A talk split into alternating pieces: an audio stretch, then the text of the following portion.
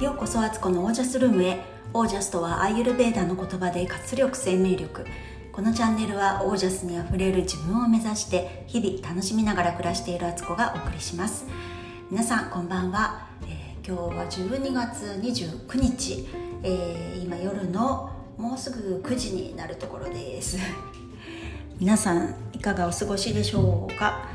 えー、今日はねフィーカタイムしていこうと思います。お茶するようにお茶して友達にお話しするような感じで、えー、このラジオで皆さんとお話できたらと思っています。えー、っとですねえっとそう最近寒いからまあ冬だからね寒いんですけど寒いから洗濯物って本当乾かなくないですか？っていうねあのみんなからみんなと共感し合いたいと思ってるんですけど外に干してもですね夕方になっても結構ねトレーナーとかね厚手のものってね乾いてないんですよ。なんかただ冷たくなってるだけでっていう感じで。だから結局夕方一回家に全部取り込んで部屋干しでね部屋に引っ掛けて、えーと、オイルヒーターをねその下に持ってってそれで乾かすみたいな状態が続いててほんとね冬こんなに乾かなかったっけって思うぐらいあのいつもその作業をしないと全部なんかカラッとしないのでそれが目下の悩みの私です。主婦あるあるではい。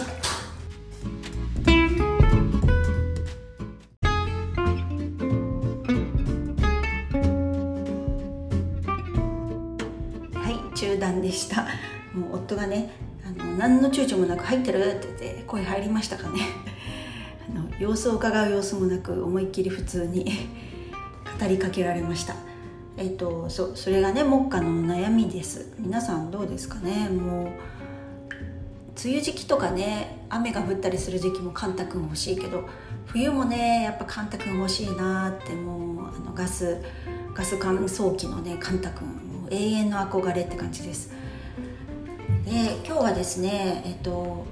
午前中はねあの家のことをすごいいろいろやってました。家事です。普通の家事です。あのいつもやってるあのルーティンワークですけどここのとこね今週に入って特に家のことが自分の満足いくようにできてなくってあのそうするとねやっぱり私ダメですね。自分の軸がずれるわと思ってあのなんかねそのいつものねやってる作業が終わってないとそのままそれ一日経っちゃうとなんかねこうすっきり感がなくてでわたわたしちゃうっていうかねあわあわしちゃうっていうかですごくね余計に食べたりとかね食欲も変な方向に行ってしまうしなんか夜寝る時間もなんか逆に遅くなっちゃったりとかしてうーんなんかねあんまりいいことがないんですよ。で運動もね朝家事ができないってことは運動する時間すらやっぱりないのでそういう状態だから一日ね後でやろう後でやろうと思って夜になっちゃっててもういいやみたいになってると本当運動もできなくてね体の調子も良くなくなっちゃうみたいな。ちょっとねいかんなと思って今日は自分の納得いくまでね家事をちょっとやったんですよ。本当はもうちょっとやりたいぐらいだったけど、まあ、とりあえず出かけなきゃいけないこともあったんで、まあ、いつものルーティンワークの家事を終わらせたら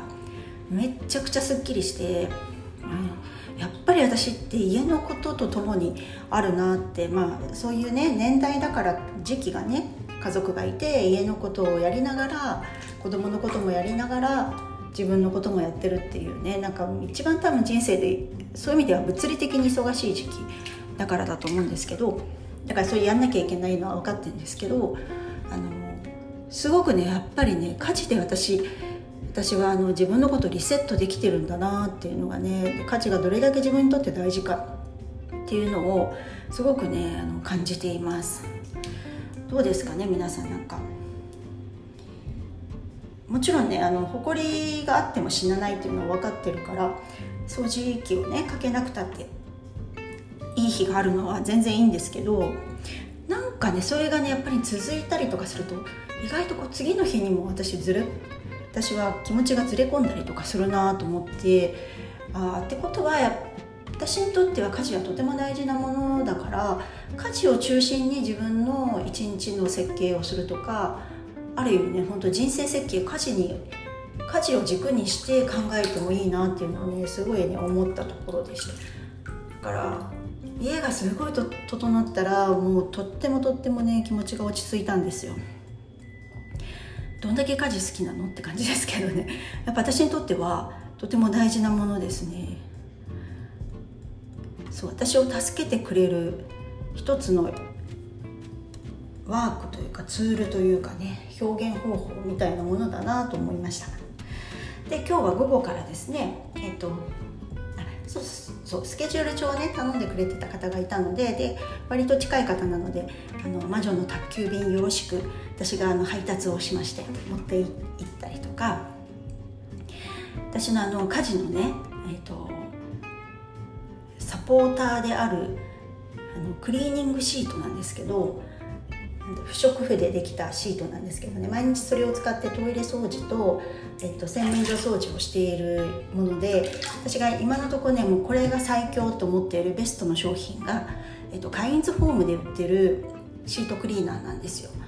えー、それはカインカインズのオリジナルブランドで何種類もあるんですけどね。いろんなパターンのものがあの水垢を落とすタイプとか油汚れのタイプとかなんか別にどれでもいいんですけど私気にしてないんですけど、まあ、それを3種類ぐらいあるのをかける3セットをだから 9, 9セット9セット、うん、9個買ってきましたね。これでまあ3ヶ月は持つかなと思って買ってきました。で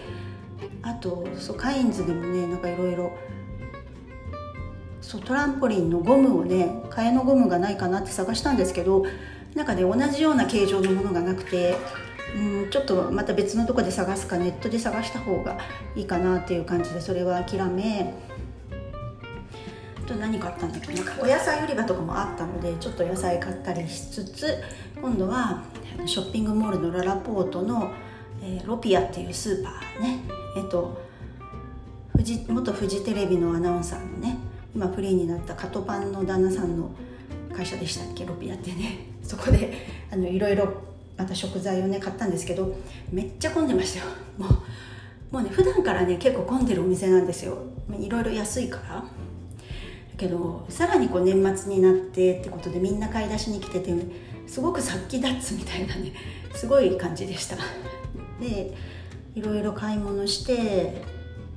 なんかいつも思うんですけどもあの私すごくレジで並んだりレジ打ってもらうのを待ったりそれをまた袋詰めする作業って結構苦手でなんかそれが面倒くさくてね物を買わない時もあるぐらいなんか1個しか物買わない時とかだとあの別にそのスーパーじゃなくても普通のコンビニとかでももう1個だったら並んで買うの面倒くさいから 買わないとかっていう選択をするぐらいね。あの作業って本当なくなってほしいですよね。あのお店側もね人件費がそれでかかるわけだから早くアマゾン GO みたいなねああいう自分でこう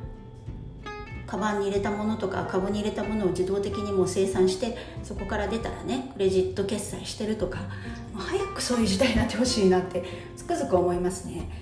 レジの方がね一個一個丁寧にあのバーコード読んでくれてでそれをカゴに入れてくれたものをまた一個一個自分の手であのレジバッグにねエコバッグに入れ直すって作業も本当にねあの結構かかるんですよね時間ね。みんな幸せになるためにやっぱりその辺はテクノロジーの進化をね歓迎したいななんて思ってね買ってきました。うんなんか幕張イオンではね一部のスーパーはねあのレジゴーっていうのがあってなんかアプリと携帯と連動させアプリがあったのかな。連動させてもうその場であの計算してくれるので今自分がいくら買ってるかとかもすぐ合計が分かるし生産もめちゃくちゃ楽なんですよ。早くそうなってほしいななんて思ったりしてました。でえっと本当にね今日なんか分刻みで私動いてるなと思ったんですけど買い物からね帰ってきてからね、えっと、その買ってきたものを片付けてそれもねやっぱりちょっと時間かかるかかりますよね。冷蔵庫に入れるものとか冷蔵庫に入れる時もあの外側のパッケージを外して入れるとか納豆のケースとかねそういうふうにやってたり野菜は野菜室で新鮮をキープできる袋に入れ直したりとかなんかいろいろやっててあっという間に時間がね時間経ちます。本当に主婦って大変って主婦の仕事嫌いじゃないけどやっぱりこう追われてる感の中でやるのは大変ですよね。で帰ってきたら帰ってきたでそれで今度は、えっと、実家に送る荷物それぞれのあのうちの実家と夫の実家とあといとこに送るなんかこうお年玉とかねなんかそういう代わりにプレゼントとか入れたりとかして送る小包を作りそれがピックアップされ集荷してもらってその隙間に洗濯物をねあの部屋干しにかけ直したり洗い物をしたり夕ご飯の準備をしたりしてで夕ご飯できたと思ったら今度食べ終わった後に今度は明日ねちょっと日帰りで小旅行するのでそのためにガソリンを入れに行きでえっ、ー、と美術館に行くのでそのチケットをコンビニでも前売り券を買いに行ったり でやっとお風呂ですよ。いやなんという。まあでもねこれが生きてるってことだなと思ってこういうことができるのも健康だからですよね。でこういう生活ができるのも安定した暮らしを与えてもらってるからだろだよなって。それはまあ夫もそうだけどあの神様っていうかね。そういう見えない世界の人たちに私もこういうチャンスをもらってんだなと思ってね。すごく喜ばしいことですけど本当にねあの主婦主婦だなあという感じです。何の何のオチもなくてすいません。昨日話したことにちょっと補足をしようと思うんですけど私のねあの過去の罪悪感とか劣等感って何から来てるかって紐解いていったら自分が卵子だった頃の思いに一番その深いところはそこがあったって言ったんですけどその時にそのねあのちょっとプライバシーな話なんでってことでぼやかしたんですけどなんか逆にねそれ聞いてみたらなんか逆に「え何があったの？藤代さんの親子には」とかって思われるかなと思って、まあ、変にね勘ぐら勘ぐるっていうかね想像され想像してもらうよりもあの、まあ、正直に言った方がいいかなと思ったんですけど。あの母はね私を産む前に流産をしてたみたいででしばらくあの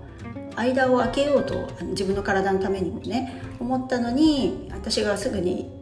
あの私がお腹に入ったと いうことをね言っててそれだけあの生命力のある子だなと思ったっていうのは言ってたんですけどだからねちょっとその流産の話とかあったから、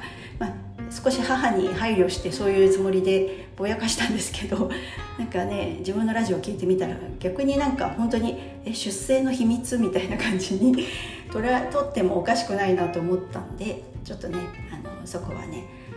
あの訂正をしておくというかこういうことでしたということをね 言っておこうと思います。本当にねそのこと思ってもねなんかその出来事ってまあその自分が卵子の時の記憶だったのかその後のねそれを聞かされた時に自分が感じた子供の時の自分の意識なのかわからないんですけど物事って変わりないというか生きてくものだったらあの受精してもその後それがうまく着想し着床しないとかね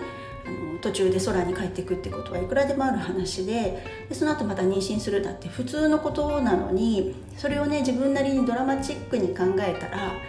なんかその前にいた自分の兄弟を押しのけて自分がねこ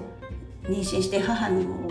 母の体にね、えっと、負担をかけてしまったって考えれば考えられちゃうみたいなね。そっからまたねじ曲げてから自分は歓迎されてないんじゃないかとかって、まあ、女子のあるあるというかねこう思考回路的にはね女の子って結構そういう想像たくましいしあのひねってちょっと考えるとこがあるからなんかそれかなとも思うんですけど本当にねでも今になって冷静に見れる時期が来てそうやって自分のことをねそんな風に思わなくても全然良かったってことが自分の中で自分に納得いったのであの昨日の気づきはね本当に良かったなと思っているところです。ということでちょっとねお風呂の温度が高かったみたいですごくねのぼせてきたので今日はこの辺で明日はねちょっと日帰り旅行あのー、箱根神奈川の箱根に行くんですけどその後もねちょっと三島の方まで三島？じゃ沼津？まで足を伸ばしてねちょっと美味しいお寿司を食べようと思ったりしてるので明日帰ってきてからポッドキャストを撮れる元気あるんだろうかと。ねでも31日まで今年はね毎日更新するって自分でね決めてるから。まあなんとかね撮れたら撮れるか。途中でねなんか休憩時間で撮れたりしてもいいかなと。外からのねなんかライブ中継じゃないけどあの箱根の雰囲気をねあの皆さんにお届けできたらまたそれはそれでいいなと思ったりしています。はいということで今日はこの辺で皆さんの暮らしが自ら光り輝きオージャスにあふれたものでありますように。オージャス。家事は私を救う。